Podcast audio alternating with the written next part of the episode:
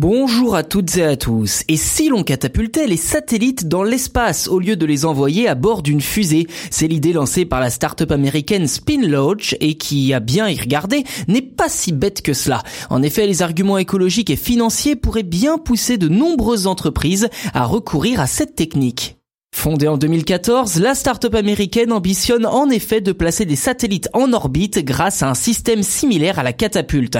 Dans le détail, il s'agit d'un disque rotatif de 50 mètres de haut, composé d'un tambour central dont le balancier électrique peut atteindre jusqu'à 450 tours par minute.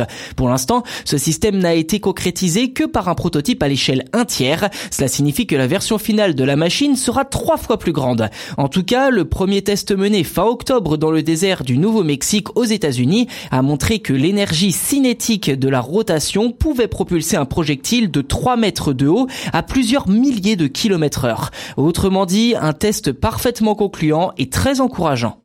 Alors malgré le succès de ce premier essai, le projet ne cesse d'attirer les moqueries des plus sceptiques.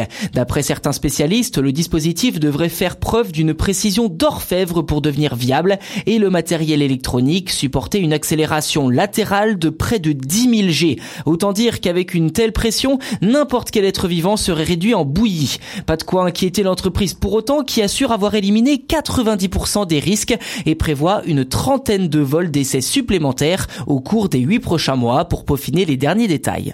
D'après le fondateur de Speedlaunch, cette catapulte permettrait de diviser la consommation de carburant par 4 par rapport au lanceur traditionnel et le coût global d'un lancement par 10.